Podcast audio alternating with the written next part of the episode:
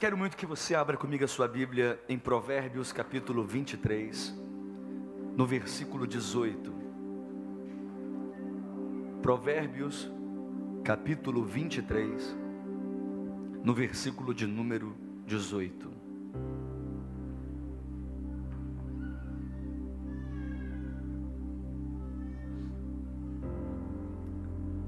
À medida que você encontrar, diga amém. Quero falar sobre a esperança que você precisa. Prometo dar um tempo muito especial para a oração da fé, oração por curas, para ministrar milagres. Mas eu quero compartilhar com você antes essa palavra. Provérbios capítulo 23, versículo 18, diz assim: Certamente haverá bom futuro para você, e a sua esperança não falhará. Feche os teus olhos, um instante só. Espírito Santo, fale conosco por meio da Sua palavra. Nós queremos muito ouvir a Sua voz e apenas a Sua voz. Traga consolo, exortação, edificação. É o que nós te pedimos. Em o nome de Jesus. Amém.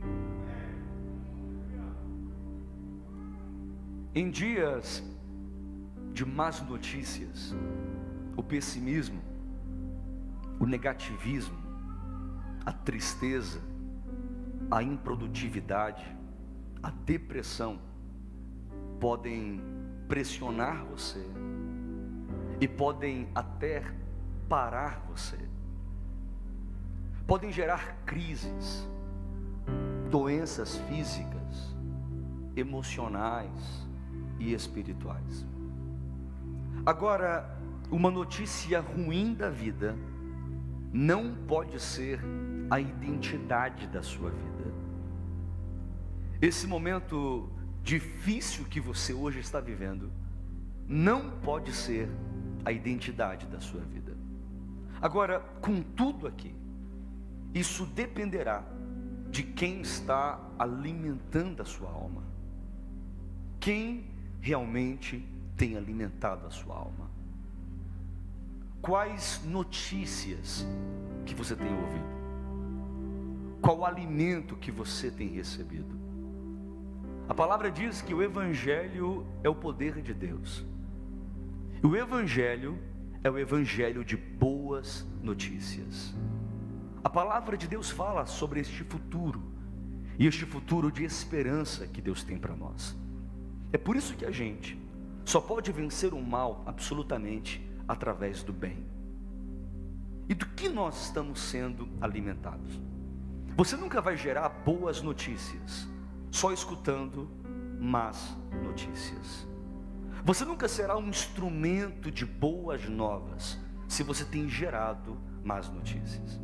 Eu quero muito que você anote aqui, eu prometo ser o mais breve possível nessa palavra. Mas para que você tenha esperança, você precisa recomeçar após derrotas pontuais. Você precisa recomeçar após derrotas pontuais. Quero que você anote 2 aos Coríntios, capítulo 11, a partir do versículo 24. 2 aos Coríntios, capítulo 11, a partir do versículo 24. Olha o que diz o texto. Cinco vezes recebi dos judeus 39 açoites. Três vezes fui golpeado com varas. Uma vez apedrejado. Três vezes sofri naufrágio. Passei uma noite e um dia exposto à fúria do mal. O apóstolo Paulo falando. Estive continuamente viajando de uma parte a outra. Enfrentei perigos nos rios, perigos de assaltantes, perigos dos meus compatriotas, perigos dos gentios, perigos na cidade, perigos no deserto, perigos no mar e perigos dos falsos irmãos. Eu quero que você veja injustiças, violências, acidentes, assaltos, perseguições, perigos nas cidades, desertos e mar, traições. Olha o que o apóstolo Paulo disse: pelas lutas, as adversidades, as pressões que ele estava vivendo continuamente, Paulo escolheu não parar diante dessas e de outras derrotas pontuais da sua vida. A sua identidade não é o seu erro, a sua identidade não é o seu pecado. Então, bispo, qual é a minha identidade? Você é filho amado de Deus. Essa é a sua identidade. Rick Warren diz algo interessantíssimo. Quero que você anote o que o pastor Rick Warren diz. Ele diz: Você não é um fracasso quando você perde, você se torna um fracassado quando você desiste. Como é importante você compreender. A sua derrota temporal, ela pode ser um trampolim pessoal para novas conquistas, ou pode ser uma sepultura para sonhos. Depende das suas escolhas, depende das suas decisões. Quais têm sido as suas atitudes diante de derrotas pontuais da sua vida? Quais têm sido as suas decisões diante de obstáculos que venham contra você? Lutas que você tem enfrentado constantemente na sua vida. Rick Warren diz assim: nem todo sonho que você tiver vai se realizar, mas toda grande obra que você concretizar terá sido precedida de um sonho que você não desistiu. Tiago nos ensina sobre isso. No capítulo 1, no versículo 12, ele diz: Feliz é um homem que persevera na provação. Feliz é um homem que persevera na provação. Você não pode parar. Você não pode permitir que esse momento da sua vida te paralise, que te faça retroceder. Não é porque hoje a empresa está indo mal que você vai chutar o pau da barraca. Não é porque hoje seu casamento ele está em momento delicado que você vai desistir dele. Não é porque hoje você vive um momento na sua vida de lutas, adversidades e pressões você vai dizer que os sonhos de Deus para a sua vida não se concretizarão. Os sonhos que Deus tem para você, sim, concretizarão, porque já tem o sim de Deus, já tem o amém de Deus, e mesmo que a situação hoje pareça ser para você carrancuda, Deus está com um sorriso estampado no seu rosto, dizendo: Isso vai passar isso vai passar. Essa tempestade não será sua moradia. Esse deserto não é o fim, é o momento, é a passagem. Vai passar. Deus, ele vai se manifestar sobre a sua vida. Mas bispo, eu já coloquei um ponto final. Não importa. Deus coloca uma vírgula hoje e fala: vai ter continuidade na sua história. Eu vou fazer nova todas as coisas. Eu vou renovar sua esperança. Eu vou trazer para você um tempo de alegria e paz é aquilo que Deus tem para você. O que você tem que fazer? Como que você tem que investir para que você tenha realmente esse tempo de esperança? Você tem que entender que tem que existir em você crescimento pessoal. Crescimento pessoal. Quero que você guarde isso. Colossenses, capítulo 3, no versículo 10. Colossenses, capítulo 3, versículo 10. E se revestiram do novo o qual está sendo renovado em conhecimento, a imagem do seu Criador. E se revestiram de novo, o qual está sendo renovado em conhecimento, a imagem do seu Criador. Querido, olha só, John Kennedy, ele falou algo interessantíssimo. Ele disse assim: que o conformismo é o carcereiro da liberdade e o inimigo do crescimento. Você não vai se conformar. Você não vai se acomodar. Eu não posso ser o mesmo pastor que eu fui em 2021. Eu tenho que ser um pastor melhor. Eu não posso ser o mesmo pai que eu fui em 2021. Eu tenho que ser um pai melhor. Eu não posso ser o mesmo marido que eu fui em 2021. Eu tenho que ser um marido melhor. Eu não posso ser o mesmo empresário que fui ano passado. Não, eu tenho que ser um cara melhor. Eu preciso crescer. Eu preciso investir em mim. Você tem que entender que o que Deus ele quer para a sua vida é que haja crescimento. Você nasceu para crescer. Está em seu DNA que você vai crescer. Você nasceu para esse propósito. Nada vai boicotar aquilo que Deus tem reservado para a sua vida, nem mesmo você. Você não vai se auto-sabotar, porque você vai crescer, você vai avançar. Todos nasceram para crescer. O único crescimento que não é decisão sua é o físico. Todos os outros são frutos de decisões, são frutos de escolhas e de atitudes. Então vou dizer em forma de profecia: nesse ano você vai crescer na sua vida emocional.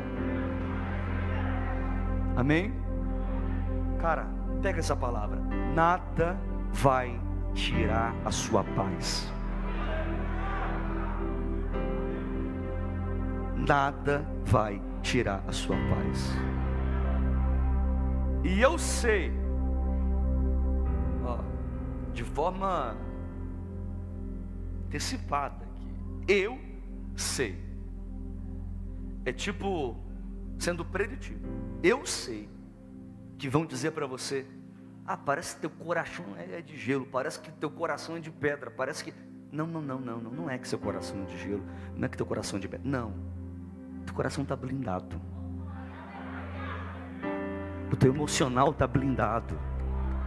As coisas não vão mais abalar você, não vão mexer com você como mexeram ultimamente. Haverá blindagem de Deus no seu emocional. Sabe que cristão, cristão pode ter cicatrizes. Agora, cristão não pode ter feridas abertas. Está errado. Bispo, mas eu tenho feridas abertas. Eu entrei aqui com feridas expostas. Se você entrou aqui assim, existe agora o bálsamo de Gileade para você. Receba agora em o nome de Jesus Cristo. Olha o que diz a Bíblia. Provérbios, capítulo 4, versículo 23. Acima de tudo, guarde o seu coração, pois dele depende toda a sua vida. Coloca a mão assim em direção ao teu coração. Diga: Senhor, guarde o meu coração ensina-me a guardar o meu coração. Então esse ano você vai crescer e vai crescer na sua vida espiritual. Você crê nisso? Não, vou repetir. Você vai crescer espiritualmente esse ano. Amém? Haverá para você crescimento. 1 Timóteo capítulo 4, versículo 13 diz assim: Dedique-se à leitura pública da escritura à exortação e ao ensino. Nesse ano, você vai ter disciplina espiritual. Não haverá em você inanição espiritual. Se você não fortalecer os teus músculos, eles ficarão fracos. Agora, se você não fortalecer o teu espírito, o teu espírito ficará fraco. Se você se alimentar mal, isso vai prejudicar o seu organismo, seu físico, a tua saúde. Se você não se alimentar direito espiritualmente, é a mesma coisa. Do que você tem se alimentado? Como está a sua vida de oração? Como está a sua vida de leitura bíblica? Como está? Aonde você tem dedicado o seu tempo? Ah, bispo, é Netflix, Instagram e coisas do tipo. Não tudo vai mudar daqui para frente. Você terá tempo de devocional. Você terá tempo de oração. Você terá tempo de leitura bíblica. Você terá tempo de jejum. Nesse ano, se prepara. Você vai voar como uma águia, na força de um leão. Vai correr como a corça e ninguém vai segurar aquilo que Deus vai fazer através de você. Bispo, não consigo. Não conseguia. Que a partir de hoje, Ele está te fortalecendo espiritualmente. E você vai conseguir. Tu vai sair daqui hoje como um guerreiro, como um gardita, como um valente de Deus.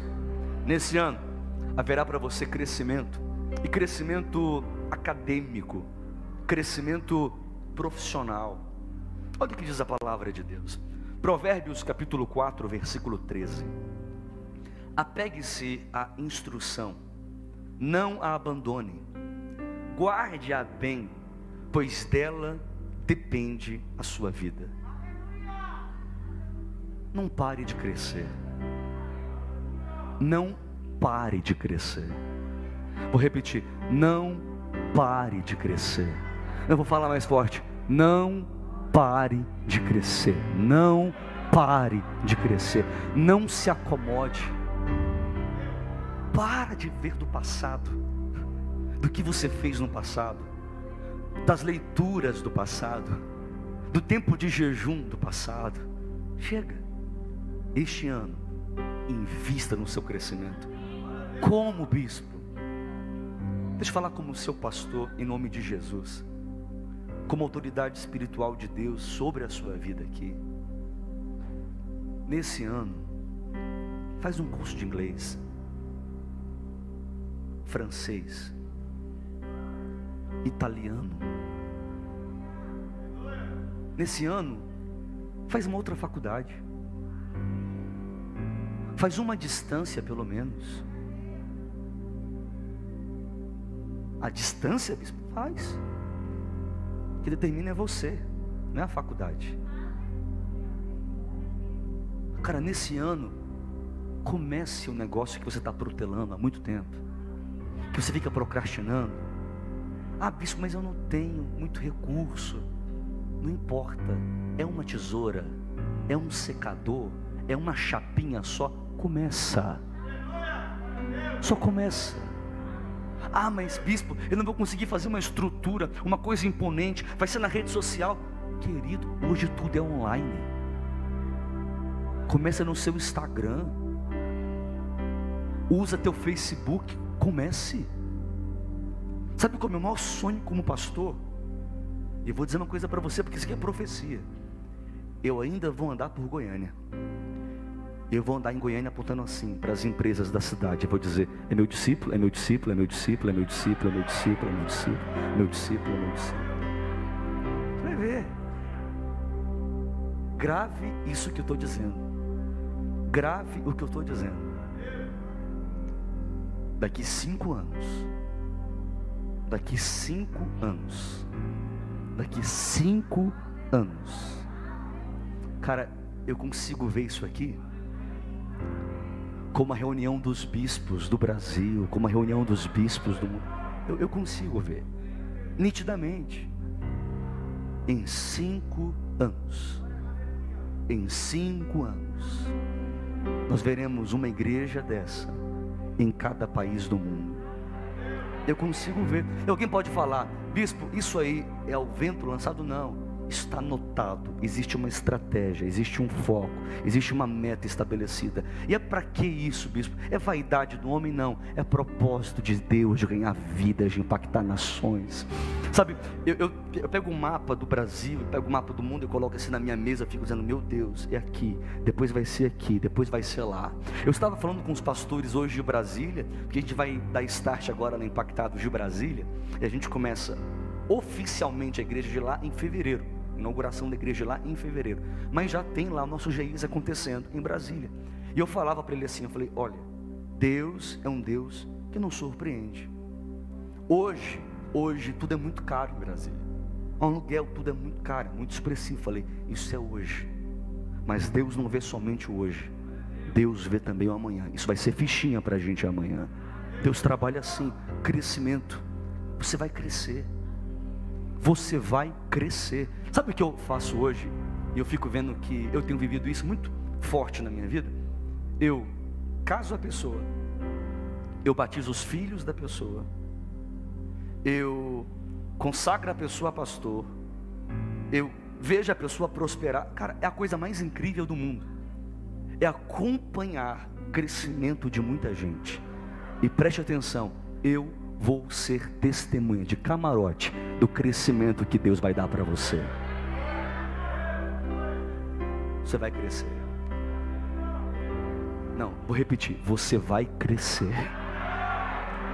Não, não, é profecia mesmo. Você vai crescer, nada vai te parar, você vai crescer.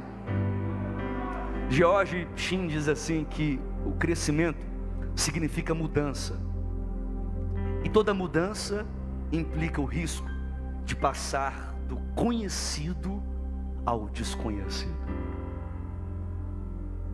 Crescimento. Terceiro, penúltimo já, já quero orar. Você precisa entender que a sua vida, que os teus relacionamentos tem que ter um propósito bem definido. Deus, Ele me impulsiona a declarar sobre você que você terá relacionamentos com propósito. Que todos os teus relacionamentos a partir de hoje terão um propósito bem definido. Provérbios capítulo 16, versículo 4. Anota esse texto em algum lugar aí na sua agenda, no seu celular. Grave esse texto. Provérbios capítulo 16, versículo 4. O Senhor faz tudo com um propósito. Tudo aquilo que Ele faz tem um propósito. Você pode se relacionar por muitos motivos, mas você precisa ter sabedoria de como, com quem e para que vai se relacionar com as pessoas de sua vida. A maior tragédia da vida não é a morte, é uma vida sem uma vida sem propósito. Miles Muro que dizia sobre isso. Como que está a sua vida? O que tem norteado você? Como estão os propósitos nos seus relacionamentos? Quando você entra em um relacionamento sem propósitos, você acaba alcançando os propósitos dos outros, que não podem ser os mesmos que os seus, ou pior, servindo os propósitos do diabo. Quando você se relaciona com alguém que não tem o mesmo propósito que o seu, você vai servir o propósito do outro. E o propósito do outro pode ser do diabo, não de Deus. Relacionamentos que têm um propósito. A Cecília, a primeira vez que a gente saiu para jantar, e eu apaixonado por ela. Convidei ela para jantar. E eu levei ela num restaurante. Mas nada a ver. Eu levei ela no Zen. Lá no Jaó. Vocês conhecem, né? Tinha nada a ver. Imagina, primeiro encontro. Primeira vez. Só casal. Eu levei ela lá. E eu me lembro como se fosse hoje. Tem uns 10 anos. E a gente foi no restaurante. Chegamos lá e ela querendo me conhecer. E eu falava o tempo inteiro para ela. Eu dizia: "E teu chamado? O que você pensa do reino de Deus? E a obra missionária? E se o Senhor mandar a gente dar as coisas? Eu me lembro que ela ficou chocada comigo. Ela não queria me ver nunca mais. E ela disse para mim no jantar, falou assim: "Deixa eu falar uma coisa para você, não tem nada a ver a gente". Porque eu assustei ela. E eu sei que eu... jovens, não façam isso. Não precisa ser tão aberto desse jeito. Você pode de uma outra forma falar. Mas eu lembro que eu ficava o tempo inteiro, e aí? E o reino de Deus? O que você acha de cura divina? E os dons espirituais? Eu, eu só falava disso. Era um pastor ali. Ai, foi péssimo. Mas também eu não sirvo de base, não, porque eu me lembro que quando eu fui, sabe, querer conquistá-la, eu mandava textos bíblicos para ela. é sério. Eu pergunta para ela, pergunta para ela. Eu mandava versículos bíblicos para ela. Casei. Eu me lembro, cara, isso aqui, olha, terrível. Mas eu me lembro que eu ligava para ela. Ela não queria nada. Ela, ela dizia, ela sempre foi muito sincera comigo. Ela dizia assim: Você não faz meu tipo. Bispo, assim eu tô querendo aqui amenizar. Mas ela dizia assim, eu ligava para ela e eu dizia assim, mas deixa eu falar uma coisa para você. Ele não faz seu tipo hoje. Eu fiquei dois anos no pé dela, dois anos, dois anos, dois anos cheios. E eu dizia assim para ela: Olha, quero fazer uma oração com você. Ela dizia: O quê? Eu falei: Não, eu quero orar com você. Cara, eu estou falando sério. E eu orava com ela no telefone. Para piorar, não, aí já não, acho que posso nem falar, mas para piorar, vou falar logo. Para piorar, eu pegava as missionárias nas igrejas que eu ia para ligar para ela. Sério, eu falava assim: liga para ela, porque é ela. Aí alguém pode falar, bispo, por que ela? Deixa eu falar uma coisa, por que ela? Eu chegava na igreja, cara, ela estava servindo na ceia. Eu escutava que ela liderava a célula. Eu ouvia que ela subia num carro de som para pregar em bairros carentes da cidade. Eu escutava que ela tinha ido para a África para fazer missões na África. Eu chegava na igreja, eu via ela dançando no altar, falava, cara, é ela. É isso aqui, ó, vai dar liga. Vai ser a tampa da panela, vai dar certinho. Gente, é tão terrível isso. Estava ministrando lá em Chapecó. Aí eu estava ministrando lá anteontem. E aí eu pregando a palavra e foi sobrenatural.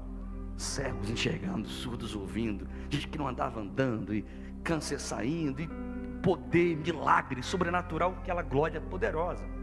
E aí eu estava no culto, terminei a palavra, foi um peteco na igreja. Um peteco. E aí o pastor chegou e falou assim: é, Bispa, né, para minha esposa, você pode dar uma palavra de 10 minutinhos à tarde? Aí eu falei: Eita, lascou. Porque o povo gosta de mim até ouvir ela. Eu estava aqui abafando até ela aparecer. Cara, só foi ela pegar o microfone, começar a falar. Que eu virei assim e falei: continua, filha. Vai, dá lugar, dá lugar, continua. Só fala. Vou ficar aqui atrás, só na intercessão. Como que não é, sabe, uma relação com propósito? Se quando eu acordo, eu olho para ela, eu vejo Jesus. Se quando a gente está em casa, ela me instiga a ler mais a Bíblia, a orar mais, a ter mais tempo com Deus, como não pode ser com propósito? Se eu olho para ela e eu vejo alguém segundo o coração de Deus, como não pode ser com propósito? Como não pode ser com propósito? Se ela me inspira a ser melhor, Todo dia eu vejo ela. Gente, é todo dia. Eu não aguento mais. As minhas roupas são todas manchadas de óleo de unção. Todo dia eu acordo assustado de madrugada, porque ela está assim, ó, na minha cara. Falou, amor do céu, misericórdia. Um dia eu morro aqui. Eu não tenho seguro de vida, não, amor. Pelo amor de Deus. Tenho sim, brincando. Cara, propósito propósito. Relacionamentos com propósito. Olha para mim, talvez tua vida sentimental hoje está bagunçada. Não deu certo nada. Talvez você está solteiro. Olha para mim. Talvez você está dizendo assim, Deus está demorando muito. Não. Deus está caprichando para você. Vai ser pelo propósito de Deus na sua vida. Ah, mas Deus tirou alguém do meu caminho. Sim, Deus tirou para substituir por alguém melhor, que vai ser aquele que terá o mesmo propósito que você vai ter. Tá, aguenta. Só aguenta. Talvez essa dor que você passa hoje seja a maior da sua vida. Sabe por quê? Porque possivelmente esse momento de dor que você enfrenta, que está tão agudo assim, será o último momento de dor nesta área da sua vida. Porque Deus estará te levando a um tempo de testemunhos incontáveis. Pega essa palavra em nome de Jesus Cristo. Relacionamentos com propósito. Olha para mim. Eu vou dizer isso aqui, e vou dizer abertamente isso aqui. Um dia desses, uma pessoa muito infeliz me mandou assim no direct: Bispo, parece que você só fica perto de gente rica. E mandou para mim. E eu respondi essa mesma pessoa no direct. Eu falei, querido, pelo contrário. É porque você não me conhece. E a pessoa com certeza nunca pisou os pés aqui dentro. É de um outro lugar então. Eu falei, você não me conhece. Primeiro ponto. Eu não estou perto de gente rica. Eu não estou perto de quem tem dinheiro. Primeiro, eles estão perto de mim. Porque aquilo que está na minha vida transborda. É fato, se você é próspero, a prosperidade que está em você transborda para quem está perto de você. É fato. Bispo, não entendi. Preste atenção. Comece a andar com um milionário para você ver. Você será o próximo. Não, não, eu não estou brincando. Cara, não estou brincando. Bispo, que conversa é essa? Que história é essa? Eu estou falando mesmo. Você vai ter insight. Você vai ser despertado. Tu vai virar um leão. Tu vai dizer, cara, eu também posso prosperar. Eu também posso crescer. Eu também posso romper. Comece a andar com fofoqueiro para você ver. Tu vai ser o próximo fofoqueiro. Mesmo, é fato. Comece a andar com gente só fala mal dos outros. Agora, você acha que quem é grande tem tempo para parar para falar mal de outra pessoa? Não tem. Você não terá mentalidade de escravo. A tua mentalidade será de príncipe e princesa do Senhor. Você é embaixador de Cristo na terra. Você entende o que eu estou falando? Irmãos, a verdade todo mundo que está perto de mim. Isso aqui não é historinha. Cara, não tinha dinheiro, não tinha condição financeira e tudo prosperou. Tudo prosperou. E eu tenho uma palavra mesmo. Inclusive, meus pastores aqui na igreja, eu falo para eles. Vocês vão ver ainda. A equipe pastoral desta igreja. As maiores ofertas desta igreja serão dos pastores desta igreja. Mesmo. Assim vai acontecer. É o que Deus quer fazer. Existe um Espírito dentro de nós, é o Espírito Santo. É o Espírito de Deus que nos desata, que nos abençoa, que nos faz crescer, que nos faz romper. Eu quero profetizar sobre você que a partir de hoje, Deus vai peneirar os teus relacionamentos. Gente que só quer te afundar para o buraco Deus vai arrancar da sua vida agora em nome de Jesus Cristo. Gente que te abraça com um cutelo na mão, com uma faca na mão, Deus vai arrancar da sua vida. Gente que olha para você com um sorrisinho no rosto e fala: Como você tá linda, amiga. E tu vira as coisas e fala: Olha só aquela baranga. Deus vai arrancar da sua vida. Gente que olha para o teu marido e fala: Deus, eu queria ter ele. Deus vai arrancar da sua vida. Gente que entra na tua casa com inveja e fala: Poderia ser minha. Deus vai arrancar da sua vida. Deus vai trazer gente que vai torcer por você, que vai torcer pelas tuas conquistas, que vai se alegrar, que vai celebrar por aquilo que Deus vai te dar. Querido, olha para mim, olha para mim, olha para mim, olha para mim. Olha para mim. Você prova o coração de pessoas, não é na tristeza, não, irmão. Eu vou falar. Ah, não. Eu vou falar. Sabe por quê? Liga para alguém e fala assim: estou com câncer. Liga, estou com câncer. Ai, tadinho. Ai, meu Deus do céu vai se compadecer na hora, meu irmão.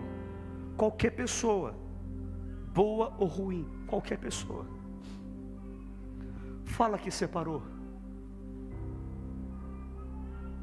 Fala que a tua empresa fechou. Fala que tu está falido. Fala. Tadinho, tadinha. Agora fala. Prosperei. A porta se abriu Estou casada. Deus tem me abençoado tanto. Não, vira para alguém e fala assim: você não faz ideia de como Deus tem abençoado para a minha vida, de como Deus tem se revelado sobre a minha vida, de como Deus tem feito na minha história. Diga para alguém e, por favor, pelo amor de Deus, concentre nos olhos dele. Pare e concentre essa pessoa. Veja a reação. Veja, se ele falar assim mesmo, sai fora. Diga, você não tem parte comigo. Você fala assim, sério? Ah, não sei não. Se tu falar assim, troquei de carro, comprei um novo. Para que, fulano? Sai. Diga, você não tem parte comigo. Porque é nesta hora que você vai conhecer o coração das pessoas. Quem está pela conveniência do problema, da dificuldade, da luta, mas quem realmente está com você por aquilo que Deus tem feito na sua história e como Deus tem abençoado poderosamente sua vida. Aqueles que celebram com você, que vivem com você. E eu termino para a gente orar. Existe esperança para você, esperança para você investir na busca por cura pessoal. Jeremias capítulo 33, versículo 6 diz assim: Todavia, trarei restauração e cura para ela. Curarei o meu povo e lhe darei muita prosperidade e segurança.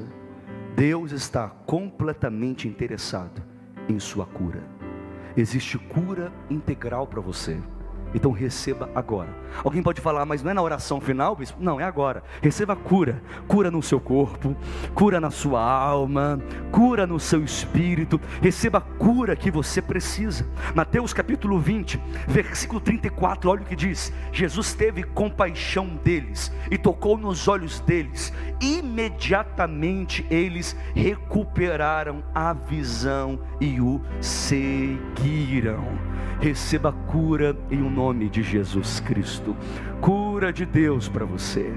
Cura que você tem buscado, colocado diante do Senhor, cura completa para o teu corpo, para o teu organismo, cura completa para a tua alma, cura de Deus para você. Receba cura em o nome de Jesus de Nazaré.